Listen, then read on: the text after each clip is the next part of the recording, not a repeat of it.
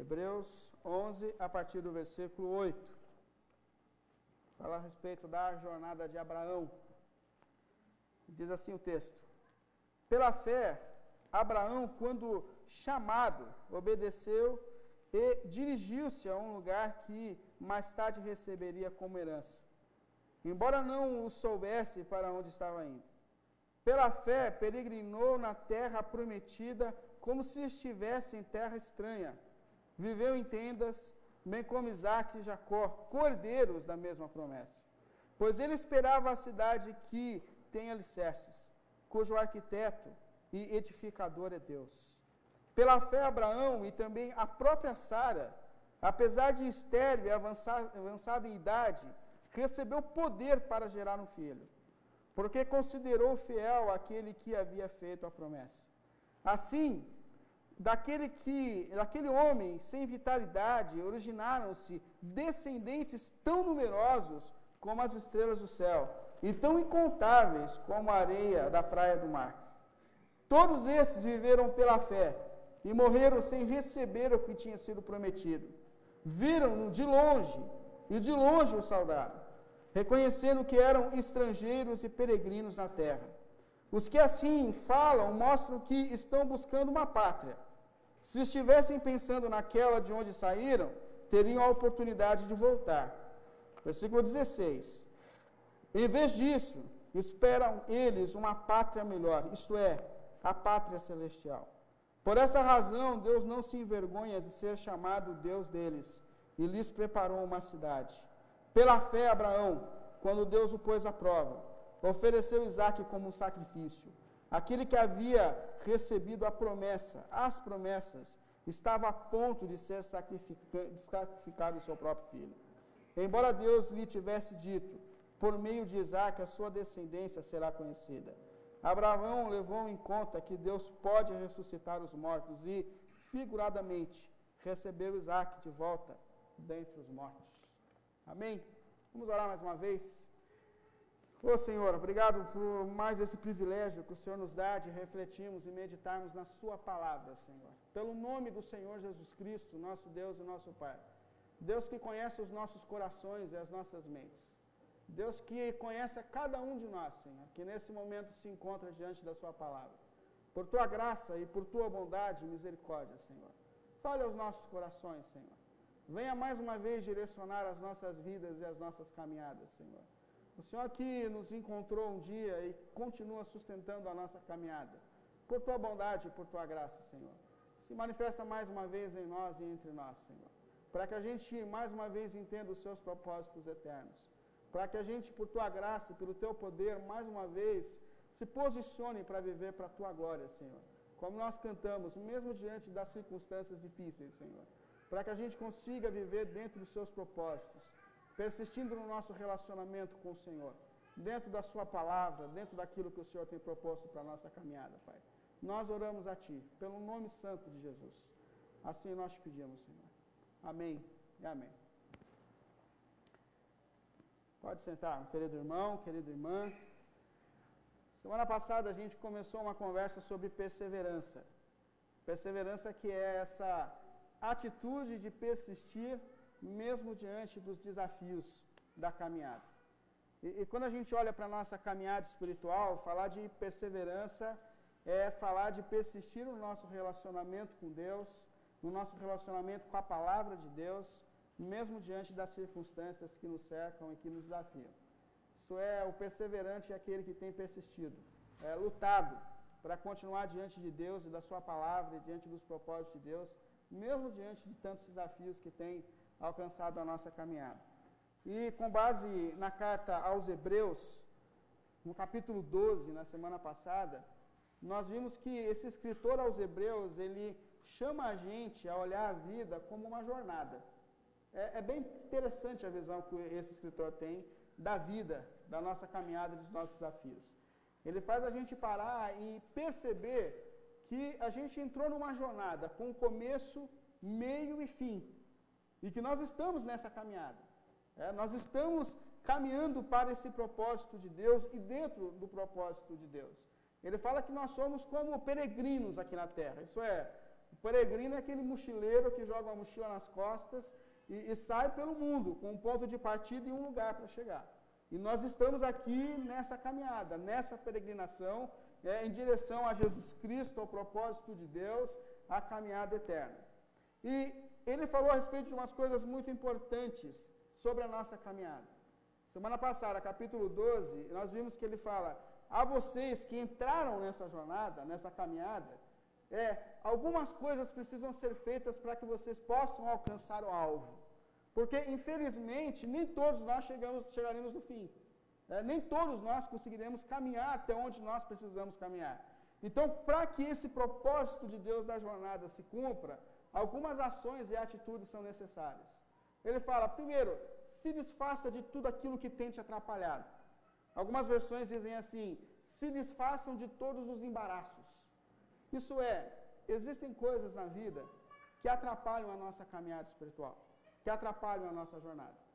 Às vezes são coisas, de fato, que a gente valoriza mais do que a gente deveria valorizar e que acabam é, drenando a nossa relação com Deus as nossas forças espirituais. Às vezes são relacionamentos que nos drenam, que nos cansam, que viram um enrosco na nossa caminhada e que drenam a nossa relação com Deus, que drenam a nossa jornada espiritual. Enfim, cada um de nós tem a sua luta. Tanto é que esse escritor não define quais são essas coisas, mas ele desperta para essa realidade de que podem existir coisas que estão drenando a nossa força espiritual, a nossa relação com Deus, e ele fala não só dessas coisas, mas de todo o pecado. Porque, além de tudo, existe o pecado, essa luta que a gente enfrenta na nossa natureza, que nos arrasta para o contrário do propósito da vontade de Deus. É que tira a gente do alvo do caminho. Então é importante, se desfaça de tudo aquilo que tem te atrapalhado. Rompa definitivamente com o pecado. E continue a sua jornada na direção do propósito de Deus nos coloca nessa caminhada.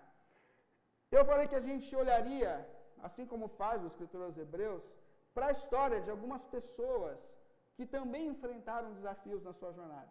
Que assim como nós, um dia foram despertados espiritualmente e entraram numa jornada espiritual. E que assim como nós também enfrentaram desafios tremendos e terríveis nessa caminhada espiritual.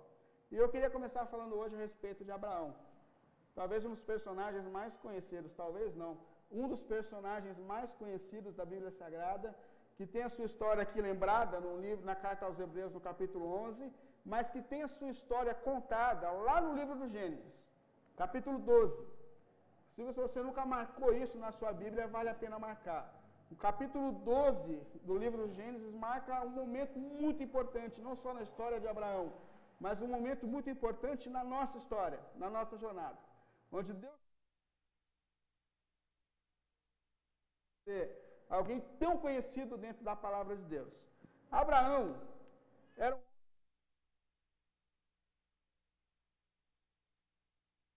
era filho de um homem chamado do pai de Abraão. O Emerson lembra de tudo, ele lembrava. Mas o nome dele é Terá. E eles viviam nessa terra onde era uma idolatria muito forte. É, dizem que em Ur dos Caldeus tinha aqui um, tinha uma, uma, um centro, uma central, digamos assim, onde as pessoas ficavam olhando para os astros. E, e, era comum que nessa região eles fizessem dos astros, das estrelas e da lua é, o seu direcionamento e a sua divindade. Talvez seja por isso que quando Abraão recebe uma promessa de Deus, ele fala: os seus filhos, os seus descendentes serão como as estrelas do céu, porque Abraão tinha uma descendência de pessoas que olhavam para os astros e faziam desses astros a sua divindade, a sua referência. Então ele vem desse contexto, ele é filho de Terá. E em um momento da sua vida, o pai de Abraão, Terá, ele por alguma razão que a Bíblia não descreve, está lá no finalzinho do capítulo 11 de Gênesis, ele sai dessa terra de Ur e ele começa uma caminhada para Canaã. Porém, no meio do caminho ele para. E a gente não sabe por que ele ia nessa direção e nem por que ele parou. E nessa pausa que ele faz no caminho, o pai de Abraão acaba morrendo. E, e é a partir daí que Deus então chama Abraão para uma jornada. Esse, esse chamado de Deus a Abraão está aqui no livro de Gênesis, como eu disse lá no capítulo 12, a partir do versículo 1, que diz assim: chamado de Abraão. Então o Senhor disse a Abraão: saia da sua terra, do meio dos seus parentes, e da casa do seu pai, vá para a terra que eu lhe mostrarei. Farei de você um grande povo e o abençoarei. Tornarei famoso o seu nome e você será uma bênção. Abençoarei os que te abençoarem e amaldiçoarei os que te amaldiçoarem. E por meio de você, todos os povos da terra serão abençoados. E partiu então Abraão, como lhe ordenara o Senhor. E Ló foi com ele. Ló é o sobrinho de Abraão. Que Deus não mandou ele levar junto, mas ele levou. E ele levou então a sua família, Ló, sua esposa Sara, o seu sobrinho Ló, e todos os bens que haviam acumulado, seus servos, comprados em Arã, que foi onde o pai de, Arão, de, de Abraão parou nessa jornada para Canaã, e partiram para a terra de Canaã e lá chegaram. Então, Abraão é esse homem que, em um momento da sua vida, da sua história, escutou Deus falando com ele: sai da tua terra, sai do meio dos seus parentes, vá para uma terra que eu estou lhe prometendo como herança. E ele sai pela fé, confiando em Deus e confiando no chamado de Deus, para essa terra, com seu sobrinho e com a sua esposa, para a direção que Deus havia lhe mandado. E é interessante aqui, algumas observações que são importantes. Não existia nada que justificasse esse chamado de Deus para a vida de Abraão. Não existia nada que mostrasse. Abraão, ele é o primeiro homem no mundo, na terra, por meio de quem Deus começa um povo para si na terra. Se você olhar até o capítulo 11 do Gênesis, você vai perceber que Deus se relacionava até ali com pessoas que lhe buscavam. Então Deus ele falou com a família de Sete, é uma família de gente que buscava o Senhor. Deus falou com Noé, que em meio a uma geração é, afastada de Deus, era um homem que ainda buscava o Senhor. Mas é em Abraão que Deus começa um povo dele na terra. Que Deus fala: a partir de hoje, eu terei uma nação para mim, e por meio deles eu me, eu me revelarei, eu me mostrarei, eu farei com que as pessoas me conheçam. Por meio desse povo, eu darei a minha palavra, a minha revelação. Por meio desse povo, eu ensinarei os meus mandamentos eternos. Por meio desse povo, eu vou começar a manifestar o meu plano de redenção para a humanidade. É por meio de Abraão que Deus começa esse projeto de um povo dele na terra. E uma coisa importante que a gente tem que observar é que não existia em Abraão razões para essa escolha. Abraão, como nós vimos, era pagão, era um homem secularizado, de uma cultura estranha, que não buscava o único Deus criador dos céus e da terra, não tinha nada, nada, nada que justificasse. E uma coisa importante também é a gente perceber que o plano de Deus não é que Deus queria salvar só Abraão e seus parentes. Eu acho muito interessante quando a gente lê Deuteronômio, quando a gente lê o Êxodo, onde Deus ele fala que o propósito dele, por meio do povo dele na terra, era que todos os outros povos do mundo conhecessem o Deus verdadeiro. Isso é, em Deuteronômio Deus fala assim: guardem os meus mandamentos, guardem os meus mandamentos, esses que eu te dei, porque as pessoas ao redor, elas vão perceber que existem princípios de sabedoria regindo a vida de vocês. Ou seja, vocês têm dia de descanso, vocês têm alimentação correta, vocês têm princípios de amor a respeito do relacionamento. E, e, as pessoas ao redor de vocês, elas vão perceber que existe uma sabedoria regendo a vida de vocês. E elas perguntarão: quem ensinou essas coisas? E vocês dirão: foi o nosso Deus. Venha conhecê-lo. Conheça o nosso Senhor. Portanto, esse plano que Deus começa em Abraão, que se estende às nossas vidas, é um plano universal. Onde Deus deseja, por meio do seu povo na terra, revelar a sua natureza, o seu caráter, o seu amor, o seu evangelho por meio das nossas vidas. E Jesus fala: vocês são a luz do mundo, vocês são o sal da terra. Esse mesmo plano que Deus tinha em Abraão, de falar de si, de revelar a si, é o mesmo plano que Deus tem para as nossas vidas e para a nossa caminhada também. Deus quer manifestar o Evangelho por meio da nossa vida da nossa caminhada. E como eu disse, não existia nada que justificasse o chamado de Deus a Abraão. A gente podia passar aqui a tarde toda falando mal de Abraão. Era um homem com muitos defeitos. Como eu disse, cultura pagã. Não era um adorador do Deus do céu e da terra. Eu não vou fazer uma lista aqui dos defeitos, porque falar do irmão sem ele estar presente é muito chato, né? Vou falar só de duas coisas, assim, para a gente falar só um pouco mal de Abraão. Dois erros grandes que Abraão cometeu na sua vida que mostram que ele era um homem falho. Primeiro, o que ele fez com a sua esposa Sara. Porque chega um momento que Abraão está em Canaã, morando, e de repente uma fome começa a se estabelecer pelo mundo. E ele começa então a se preocupar, porque é um período de dificuldade. Ele toma uma decisão de descer para o Egito, porque ele puxa na rede social e descobre que no Egito tinha alimento. Ele falou: é lá que tem, nós vamos para lá. Alguns dizem que ele errou, ele se precipitou quando ele decidiu ir para o Egito, que ele devia ter ficado onde estava e esperado o recurso de Deus. Outros acham que Abraão fez certo porque ele estava desempregado, estava passando necessidade, ao invés de ficar só orando, ele deu um pulo e foi atrás de onde tinha recurso. Não vamos julgar essa questão, não é essa aqui a gente queria trazer aqui à tona.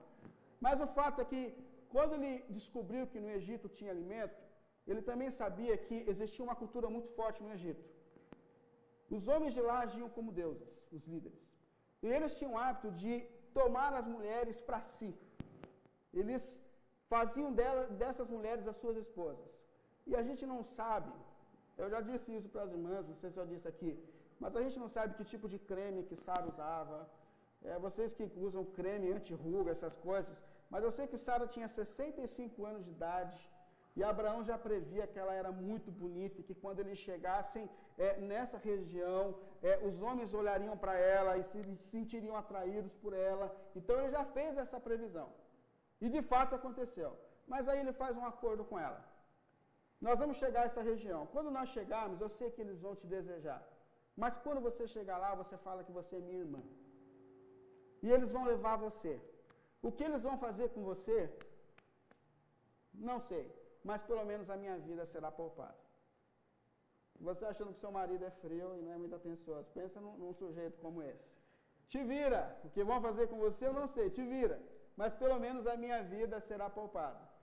Na verdade, mostra aqui que Abraão, covarde, é, insensível com a sua esposa, era um homem ainda cheio de defeitos. Um outro erro muito marcante que Abraão cometeu na sua vida foi quando eles voltaram para a terra de Canaã e aos 85 anos de idade, ele que carregava consigo uma promessa de que Deus faria dele é, uma nação fértil, que a partir dele nasceria o povo de Deus no mundo, ele percebe que eles têm um problema.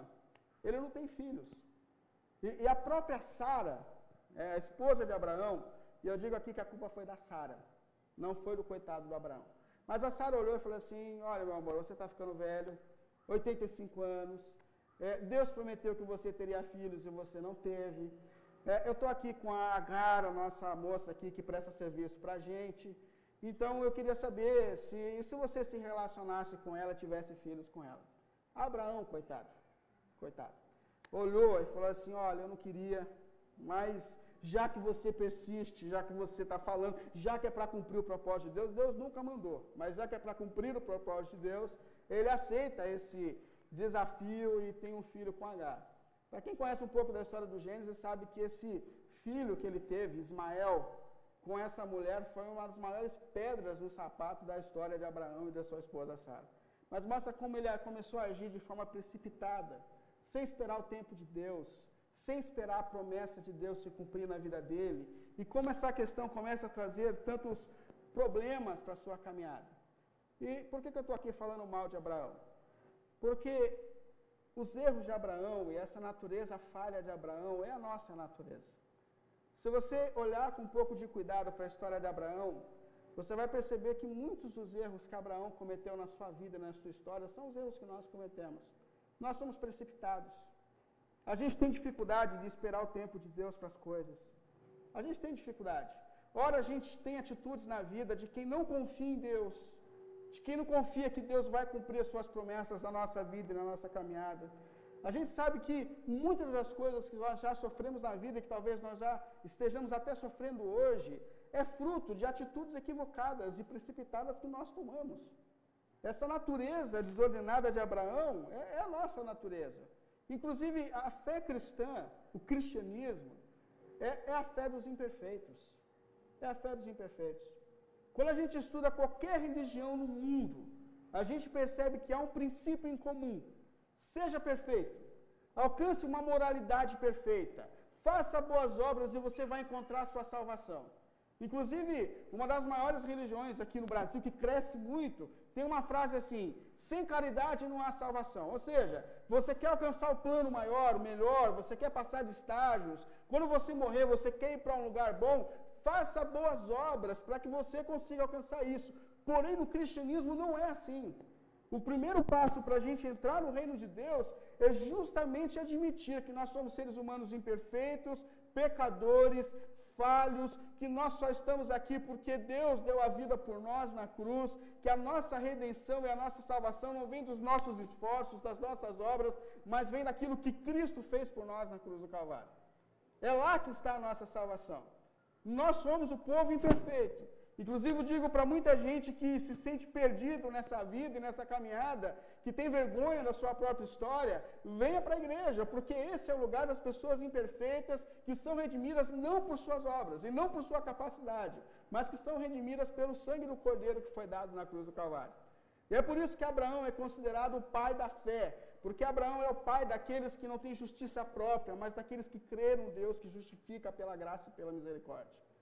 Agora, essa graça que alcança a vida de Abraão, que alcança a nossa vida, é um chamado para uma vida e para uma história transformada. Isso é uma questão muito importante. Abraão foi um homem completamente transformado por Deus. Essa promessa que Deus tinha de fazer dele uma grande nação, de dar a ele um filho com Sara, se cumpriu na vida de Abraão. Quando ele já tinha 100 anos de idade. 100 anos de idade. E Sara 90 anos de idade. Mas essa promessa se cumpriu na vida dele. Porém, o que Abraão não sabia é que o maior desafio da sua vida ainda estava por vir. Porque chega um momento em que Deus para diante de Abraão e fala: Eu quero teu filho como um sacrifício diante de mim. Está lá no livro do Gênesis, capítulo 22, versículo 1. Deus falando com Abraão nesse momento, ele diz assim: Passado algum tempo, Deus pôs Abraão à prova, dizendo-lhe: Abraão. E ele respondeu: Eis-me aqui. Então disse Deus: Toma o seu filho, olha os detalhes, o seu único filho, Isaque, a quem você ama, a quem você ama, e vá para a região de Moriá. Sacrifique-o ali como um holocausto num dos montes que eu lhe indicarei. Na manhã seguinte, Abraão levantou-se, preparou o jumento, levou consigo dois dos seus servos, Isaque, seu filho, e depois de cortar a lenha para o holocausto, partiu em direção ao lugar que Deus havia lhe indicado. Que Abraão não esperava que depois de tanto tempo de jornada, o maior desafio da sua vida ainda estava por vir. Agora, o que é importante e é impressionante a gente observar é que como esse homem foi amadurecido e transformado por Deus enquanto ele caminhava com Deus. Primeiro porque ele simplesmente se submete à vontade de Deus. Ele pega, arruma estrutura, como a gente viu no texto, e ele começa essa caminhada em direção ao lugar determinado por Deus, com o seu filho, com os seus servos. Ele teve três dias de caminhada. Isso é, Abraão não agiu de uma maneira é, irracional, imediata. Não, não. Pensa que Abraão caminhou levando o seu filho para oferecê-lo como sacrifício por três dias. Como Abraão poderia ter surtado no meio desse caminho? Como Abraão poderia ter parado diante de Deus e dito: Não, Senhor, eu, eu dou todos os meus bens, eu dou tudo o que o Senhor quiser. Meu filho não, é meu filho amado, é meu filho único. É, é, o filho da tua promessa, é, é, o herdeiro, é o filho da mulher com quem, com quem eu me relacionei desde a minha mocidade. Senhor, eu não vou dar esse menino. Mas não, Abraão caminha na direção desse lugar que Deus colocou como objetivo por três dias sem questionar Deus. E detalhe, quando ele chega à região que Deus mandou que ele fosse, está ali no versículo 7 do capítulo 2, o texto fala que ele olha para os seus servos, ele levou dois dos seus servos. E ele fala: fiquem aqui no pé do monte. E ele começa então a subir sozinho com Isaac para o lugar determinado por Deus para oferecer o seu filho como sacrifício. Porém, no meio do caminho, Isaac, e sabe que a gente tem o hábito de entender que Isaac era um menino é, inocente, sem consciência do que estava acontecendo, mas isso não é verdade. A, a tradição judaica, ela entende que Isaac deveria ter entre 17 e 37 anos de idade.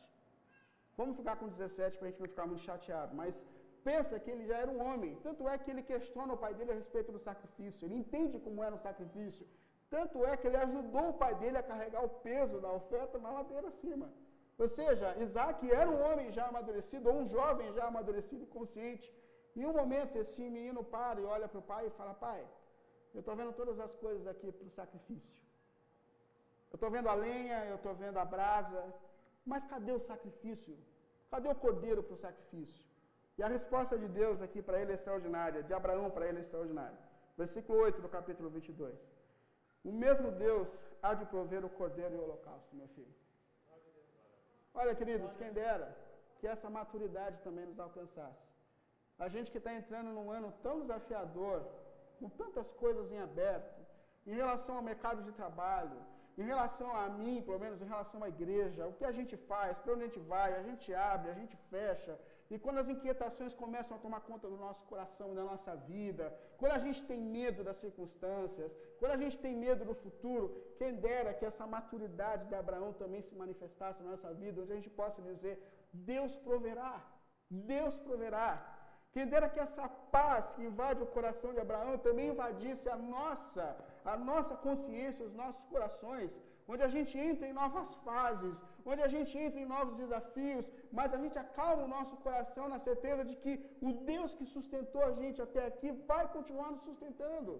Ele vai continuar nos sustentando, que Deus proverá.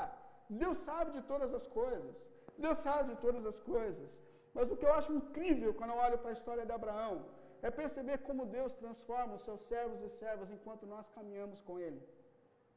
Eu, o que eu acho extraordinário é perceber que perseverança, perseverança, não é a gente persistir nos mesmos erros, nos mesmos maus hábitos, não é a gente persistir no caminho errado, mas perseverar é ser transformado por Deus enquanto nós caminhamos com Ele. Deus está nos transformando, Deus está agindo em nós.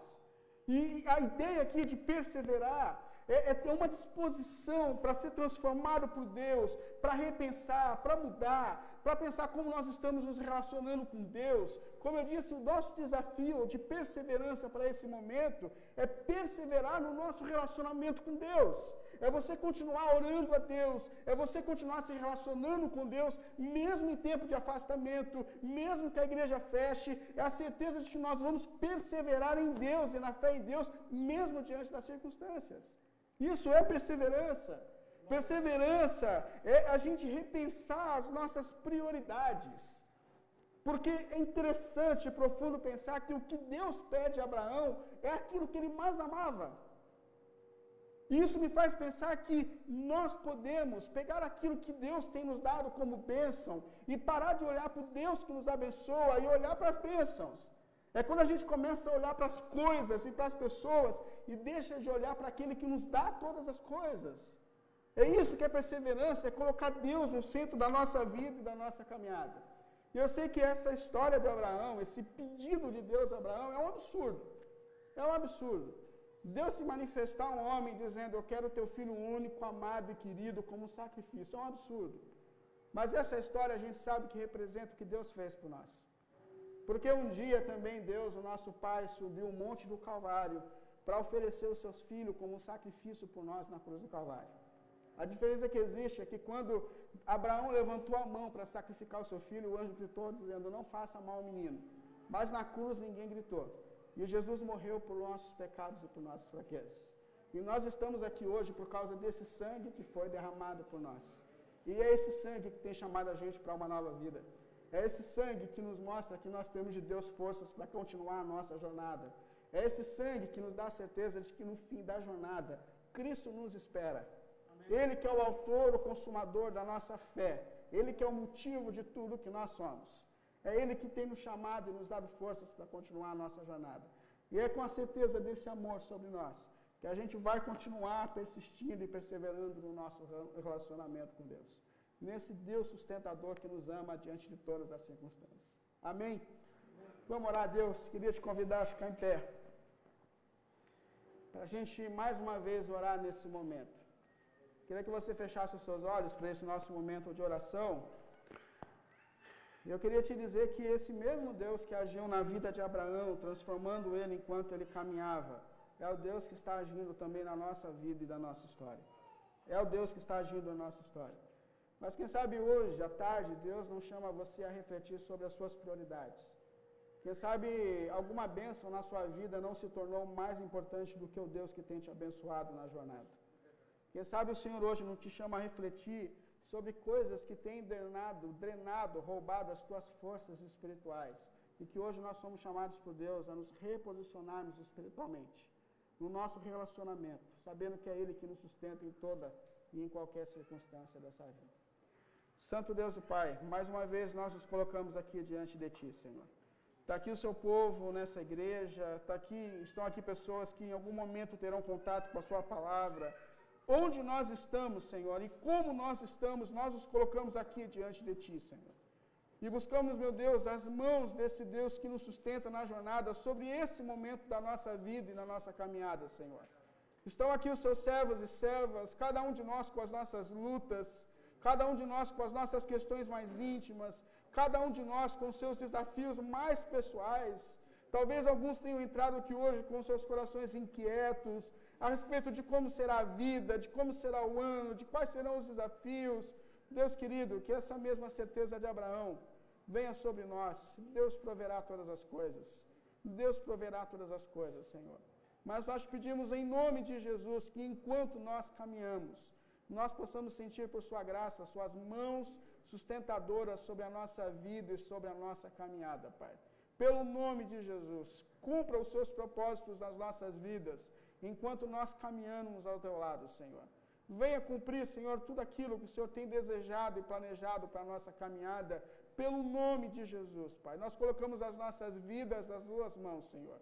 Mesmo que a gente não entenda por vezes como Abraão entendeu para onde o Senhor está levando, como o Senhor está nos conduzindo, mas enche o nosso coração dessa certeza que encheu o coração e a mente de Abraão. De que o Senhor é o Deus que nos sustenta em todas as circunstâncias. De que o Senhor é o Deus presente em todos os momentos e circunstâncias da nossa vida, Pai. Assim nós nos colocamos diante de Ti, Pai. Estendemos a nossa oração, a nossa súplica, àqueles que estão passando por momentos difíceis nesse momento da caminhada, Senhor. Pessoas enfermas, pessoas enlutadas, pessoas que estão vivendo um tempo de desemprego, pessoas que estão lutando com doenças sérias, pessoas que estão ao lado de pessoas que estão lutando com doenças sérias. Nós pedimos, Pai, pelo nome de Jesus e por tua graça, que as suas mãos sustentadoras sejam sentidas na vida e na caminhada dessas pessoas nesse momento, Pai. Como tua igreja, nós intercedemos e buscamos a ti, Pai. E pedimos que o Senhor venha nos dar forças, venha sustentar todos aqueles que estão passando por momentos difíceis. Que a graça do nosso Senhor Jesus Cristo, o amor de Deus, o nosso eterno Pai, a comunhão e as consolações do Espírito estejam conosco hoje e sempre. Amém. Amém. Que Deus te abençoe, meu querido irmão, querida irmã, em nome do Senhor Jesus Cristo.